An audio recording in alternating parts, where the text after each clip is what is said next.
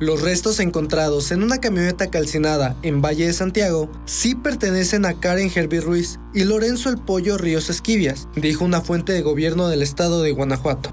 No obstante, la Fiscalía General no se ha pronunciado al respecto y solo informó que posiblemente hoy viernes se tengan los resultados de las pruebas de genética y así finalmente saber la identidad de las víctimas. Familiares, el gremio de charros y autoridades de Querétaro también lo dieron por hecho pero hasta el momento no habían recibido los restos de Karen. La Fiscalía de Guanajuato dijo que los restos se encuentran en el segundo cotejo en las pruebas de genética, por lo que no se puede confirmar oficialmente si se trata de la pareja desaparecida. Será hasta hoy que se pueda confirmar o descartar las identidades de las víctimas que fueron calcinadas. Karen Helby Ruiz y Lorenzo El Pollo Ríos Esquivias eran muy queridos y reconocidos en el mundo de la charrería. Están desaparecidos desde el pasado 6 de diciembre, Karen, originaria de Querétaro, viajó a Guanajuato para acompañar a Lorenzo en el funeral de su padre, don Lorenzo Ríos López, quien murió el 4 de diciembre. Después del funeral, la familia de la jinete perdió contacto con ella y comenzaron a publicar su foto en redes sociales para su pronta localización. Días posteriores a la desaparición de la pareja, fue encontrada una camioneta muy semejante a la de Karen en el camino que comunica a los poblados Los Lobos y Cuatro de Altamira, en Valle de Santiago. Tras el hallazgo, autoridades guanajuatenses informaron que en el interior de ese vehículo, que había sido incendiado, encontraron dos cuerpos, uno en el asiento del copiloto y el otro en el maletero. Se espera que se confirme que los restos sean de los jinetes y los entreguen a sus familiares para que les brinden sepultura. Por su parte, se espera que al término de las investigaciones, la Fiscalía General de Justicia informe de los avances del caso del doble homicidio. El cuerpo de un hombre fue localizado en la cajuela de un auto, en la colonia Periodistas Mexicanos, conocida como la Jacinto López. Además, una mujer aún con vida y al parecer con lesiones de bala, se encontraba en el asiento del copiloto atada de las manos. Hasta ayer, ambos no habían sido identificados por sus familiares. El hallazgo ocurrió alrededor de las 7.40 de la mañana de ayer, sobre la calle Joaquín Villalobos, casi esquina con Camino a la Joya.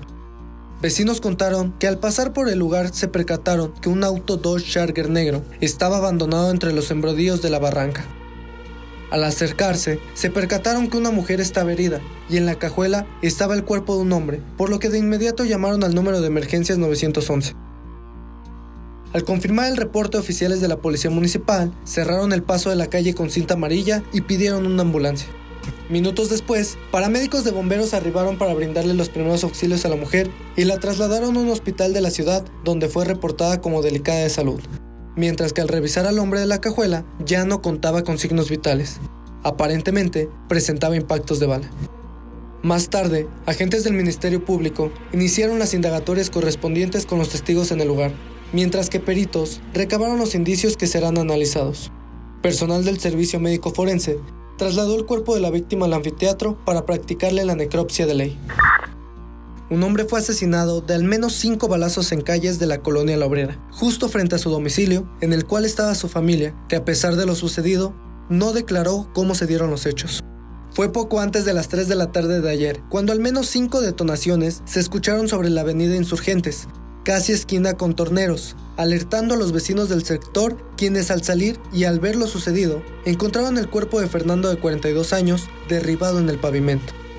El hombre presentaba impactos de bala en el rostro, por lo que inmediatamente solicitaron la presencia de policía y personal de emergencia para la atención de este.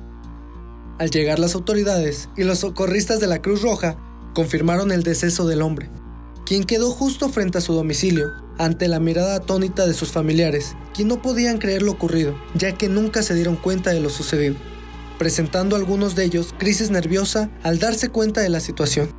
La escena fue acordonada por los patrulleros, dado que en el lugar quedaron algunos casquillos percutidos de arma corta, dando aviso del deceso al Ministerio Público para que se iniciaran las investigaciones correspondientes. Esto fue Patrulla al Día, los sucesos más relevantes de Guanajuato a nuestro canal Al Día TV.